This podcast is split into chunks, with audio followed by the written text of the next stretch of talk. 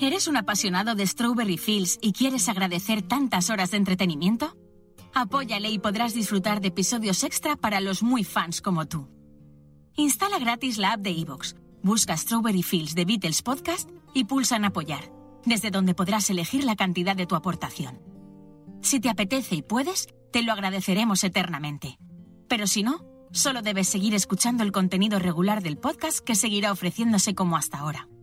Anímate y colabora a que este podcast siga realizándose con la misma pasión e ilusión de siempre. Y ahora disfrutando de nuevos contenidos extra.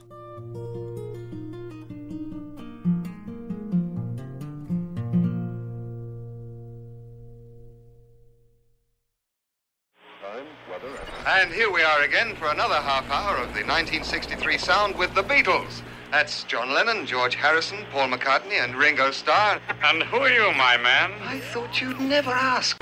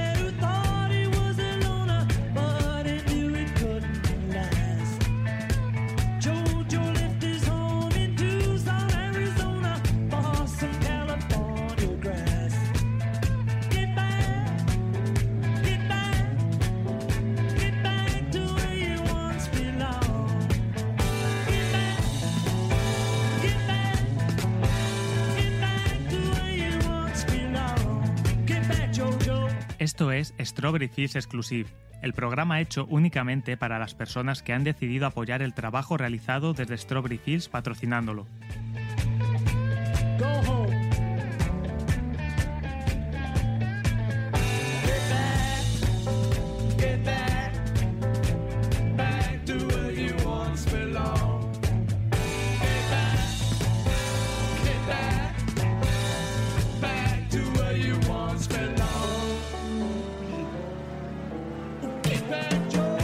Este modo queremos agradecer vuestra fidelidad al espacio.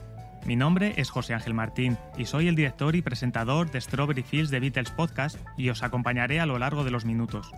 Dejadme daros la bienvenida a este episodio de Strawberry Fields Exclusive.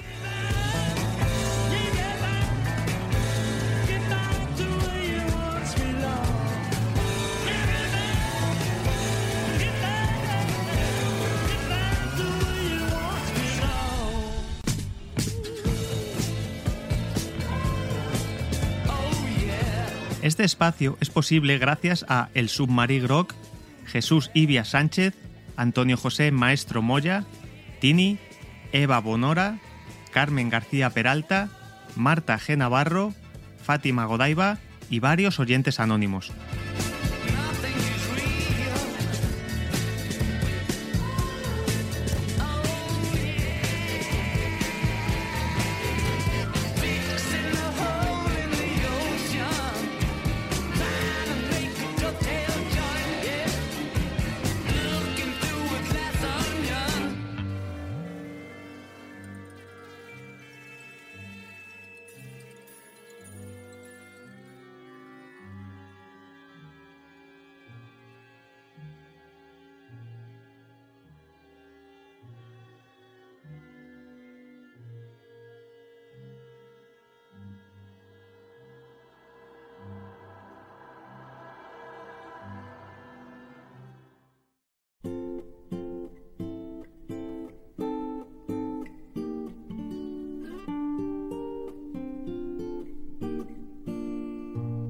En nuestro programa 49 de Strawberry Fields repasábamos el quinto y último viaje de los Beatles a la ciudad alemana de Hamburgo, donde tocaron en el Star Club en la que sería su tercera residencia en dicho local.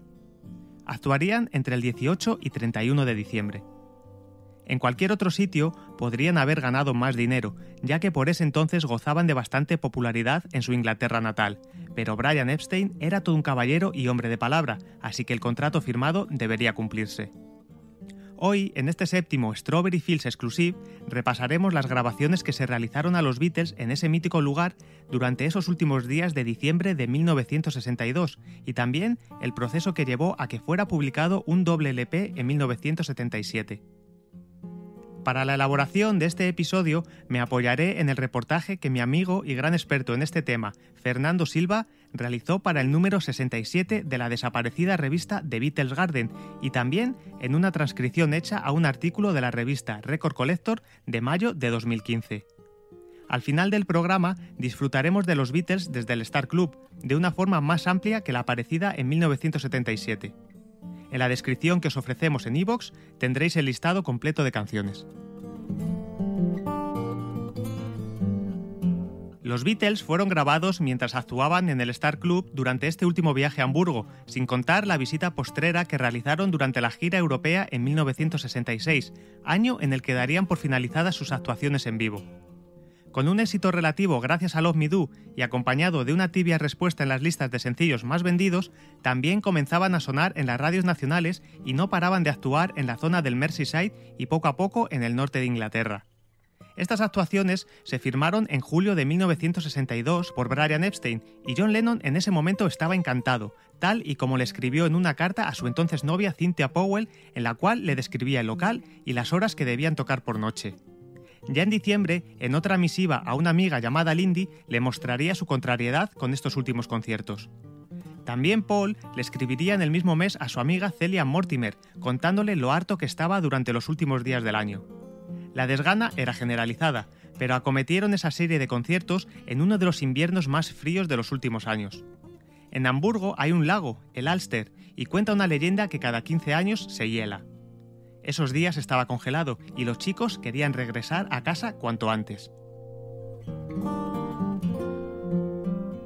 Durante esta serie de actuaciones en el Star Club, los horarios serían de 8 de la tarde a 4 de la madrugada de lunes a viernes, sábados de 8 de la tarde a 6 de la mañana y los domingos de 4 de la tarde a 4 de la madrugada. En este tiempo actuaban más grupos en sets de 45 minutos, con descansos de un cuarto de hora entre banda y banda.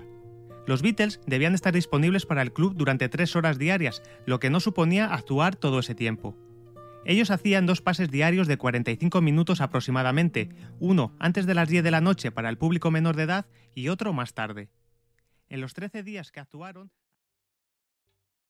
¿Te está gustando este episodio? Hazte fan desde el botón Apoyar del podcast de Nivos. Elige tu aportación y podrás escuchar este y el resto de sus episodios extra. Además, ayudarás a su productor a seguir creando contenido con la misma pasión y dedicación.